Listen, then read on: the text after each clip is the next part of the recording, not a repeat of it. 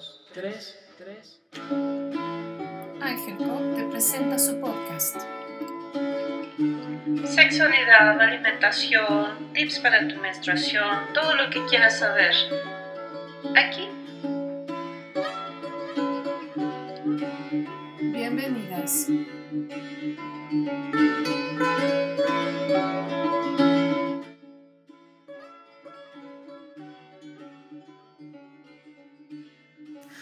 Hola, ¿cómo estás? Un día más al podcast en Ángel Cop con el tema de cómo ha cambiado nuestro ciclo durante la cuarentena. Como estos días de confinamiento, de estar dentro de casa, ha implicado que nuestro ciclo menstrual sufra ciertas modificaciones en su duración o en sus procesos. Tal vez tu menstruación haya mostrado síntomas diferentes, siendo más doloroso o siendo con mucho más flujo o a veces sin ciclo. Esto se debe a que nuestra menstruación y nuestro ciclo menstrual es una parte integral de toda nuestra experiencia y ahora lo estamos viendo cada vez con más claridad en una situación en donde no sentimos seguridad en el entorno, seguridad en la vida, nuestro cuerpo reacciona con sus mecanismos de alarma a través de suspender de suspenderse algunas funciones y entonces estas hormonas del estrés empiezan a estabilizar el cuerpo para la emergencia y es lo que implica que en las mujeres el ciclo se modifique.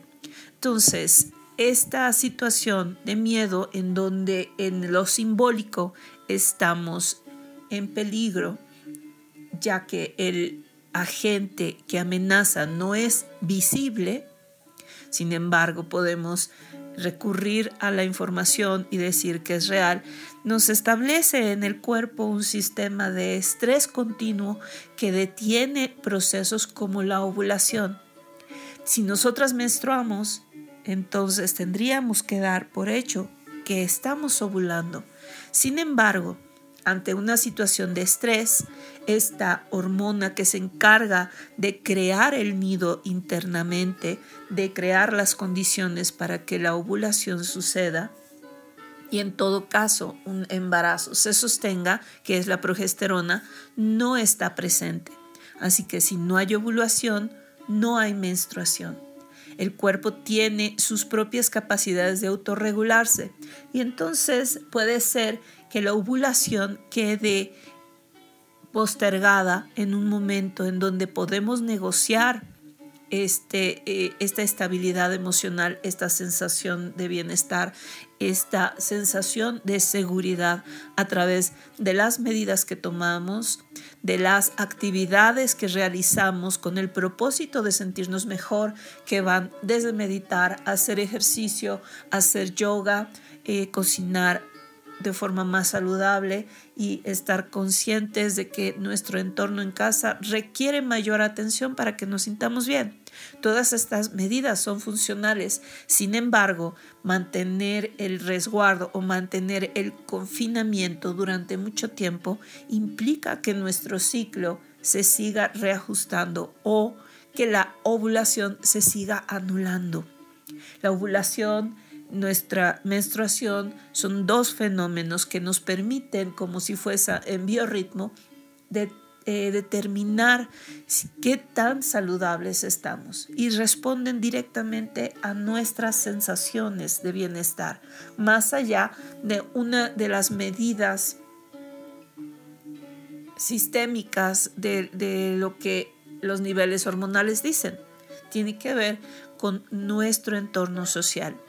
Así que para regular nuestro ciclo menstrual necesitamos recurrir a todas esas medidas, tanto las recomendaciones de limpieza y seguridad como las medidas de activar nuestro cuerpo, de activar nuestra conciencia a través de la meditación, nuevos aprendizajes, así que idealmente sí es un momento para aprender algo, así que la mente tenga esta eh, plasticidad para adquirir conocimiento nuevo, de tal forma que no se mantiene en un ciclo vicioso, solamente reciclando la información que le llega en términos del mismo tema que te confina.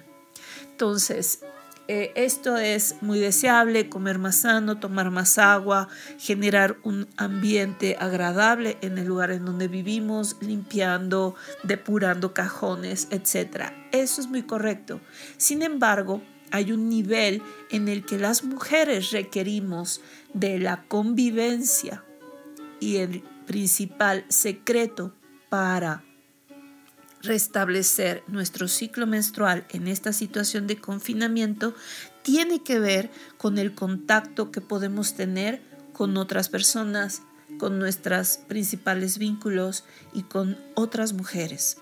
Esta necesidad de vinculación puede ser satisfecha a través de reuniones virtuales y de generar espacios de convivencia no cotidianos, es decir, integrarse a círculos de mujeres en donde el compartir desde el corazón, el compartir desde la profundidad de la experiencia personal puede generar una sincronía como lo, que sucede en presencia. Así que, aún siendo virtual, la conexión con otras mujeres puede implicar una conexión que ayuda a sentirse parte de algo más grande.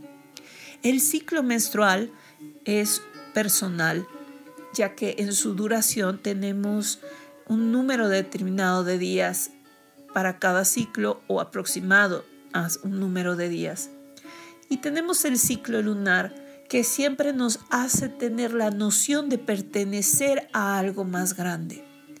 En medio entre el ciclo menstrual personal y el ciclo lunar está los ciclos que vamos detectando de mujer a mujer. Están los ciclos que a través de la socialización, que a través del reporte continuo que tenemos con nuestros vínculos afectivos de amigas, familiares y personas importantes como maestras o guías, eh, vamos notando, vamos comunicándonos a través desde los ciclos que tiene el clima hasta las diferencias de luz, las diferencias de eh, emocionalidad que se van expresando a lo largo de los diferentes ciclos como el día y la noche, las estaciones, la semana, inclusive todo el año. Todos estos reportes que las mujeres hacemos a lo largo de el año con nuestros vínculos más importantes son parte fundamental de nuestro ciclo menstrual. Si este contacto lo hemos perdido, si este compartir lo hemos perdido y estamos viviendo el confinamiento como una experiencia de aislamiento forzoso y eh, en todos los sentidos, podemos estar perdiendo la parte de nutrición.